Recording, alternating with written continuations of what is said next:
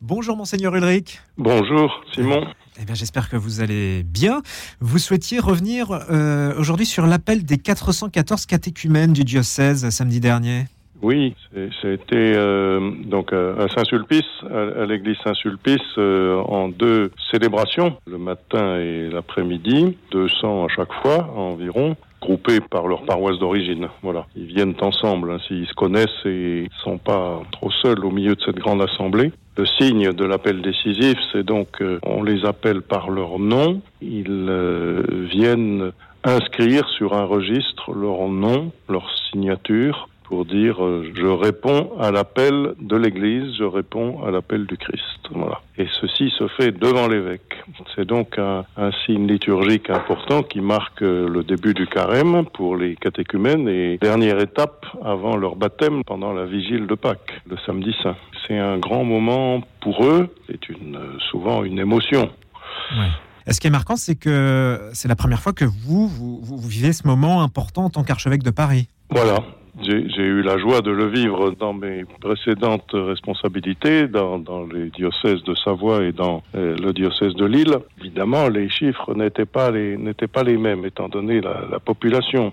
À Lille, c'était une, bonne centaine chaque année. Là, c'était 414, ce qui est évidemment très impressionnant. Et on se dit que, en voyant cette assemblée, qu'il y a beaucoup de gens qui sont euh, sur le bord du chemin euh, à la rencontre du Christ et, qui ne sont pas encore membres de l'Église. Et dans les temps qui courent, où on a plutôt le sentiment que le nombre des baptisés diminue, ce qui est, ce qui est vrai, et, et le fait de 414 ne rétablit pas les chiffres d'avant, bien sûr. Mais c'est un beau signe qu'au cours de la vie d'adulte, des gens soient euh, comme ça attirés dans leur euh, cours de leur existence par le Christ. Que retiendrez-vous de, de, ce moment de samedi dernier, monseigneur Ulrich?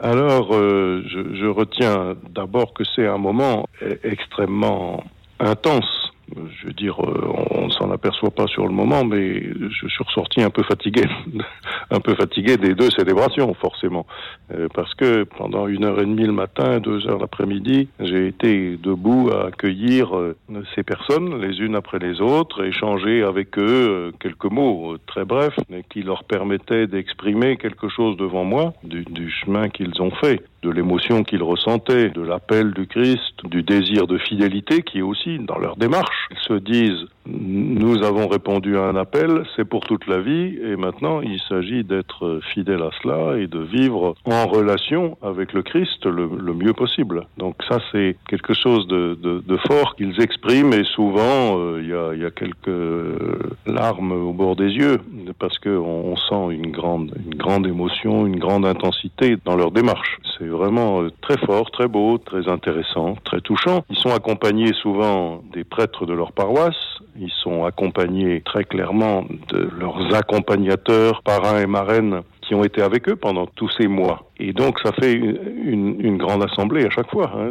Il, y a, il y a 200 appelés, euh, il y a 200 accompagnateurs, il n'y a pas 200 prêtres, mais euh, à chaque fois, bien sûr. Voilà. Et puis le, parrain, la marraine, des membres de leur famille, souvent, pas toujours, parce que parfois ils ont fait un chemin un peu en opposition avec une famille euh, qui ne comprend pas ce qui leur arrive, qui ne comprend pas pourquoi ils demandent le baptême euh, à, l'âge adulte. Pour certains de leur entourage, c'est encore des vieilleries, c'est des choses dépassées, c'est des choses auxquelles on ne peut plus croire, etc. Donc euh, certains font, cette démarche un petit peu en opposition ou en tout cas en incompréhension de leur euh, entourage. Voilà. Donc tout ça, il y a énormément d'émotions partagées avec d'autres. On sent beaucoup de joie dans, dans leur cœur. Il y a la rencontre avec l'évêque. Qui, oui. qui est certainement un moment impressionnant.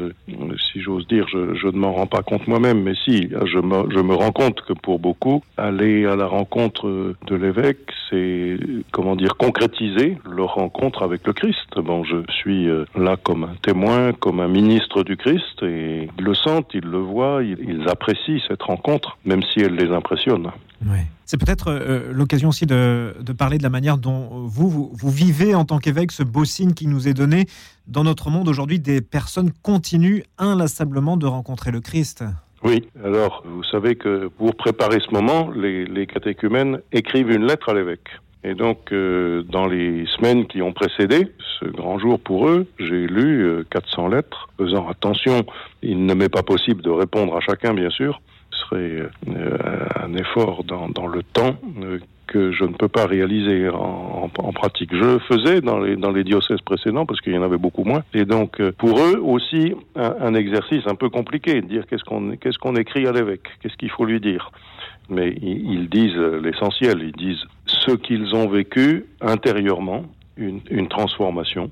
Tout d'un coup, ils se disent il y a quelque chose ou quelqu'un. Euh, peut-être au début ils se disent pas quelqu'un, mais euh, il y a quelque chose qui me manque dans ma vie. Et donc ils ont besoin d'exprimer la transformation qu'ils ont vécue. C'est le mot que, que je crois. Ils ont vécu une rencontre inattendue souvent, un peu improbable avec le Seigneur, avec l'Église, avec euh, avec la foi, et euh, ça les a obligés à se transformer eux-mêmes, à voir la vie un peu autrement. Et, donc ça, c'est quelque chose de, très fort. La, deuxième chose que je dirais, c'est pour moi, je le vis comme euh, la, liberté extraordinaire de Dieu qui nous donne la liberté d'aller à sa rencontre. Et quoi qu'il en soit de l'époque dans laquelle on vit, qui ne semble pas bien favorable à entendre des appels de cette nature, des appels religieux, eh bien, quoi qu'il en soit de ça, Dieu ne cesse pas de faire des signes. Dieu ne cesse pas de, de se dire qu'il peut être connu des hommes et, aimé. Euh, ça, c'est quelque chose de magnifique. La plupart de ces euh, catéchumènes euh, n'étaient pas connus dans l'Église avant. C'est-à-dire qu'il ne la fréquentait pas, ou il la fréquentait depuis quelques semaines ou quelques mois, euh, mais on ne les connaissait pas, ils se montraient pas. Tout d'un coup, euh, ils disent oui, je, je, venais à la messe, mais je me cachais derrière le pilier. Enfin, je n'étais pas connu, personne ne savait qui j'étais. Et, et, puis un jour, j'ai eu l'audace, j'ai franchi le pas, je suis allé sonner à la porte de, de, du presbytère je suis allé rencontrer un chrétien que je connaissais et je lui ai dit comment fait-on pour être baptisé, etc. Donc souvent ce sont des cheminements qui durent des années.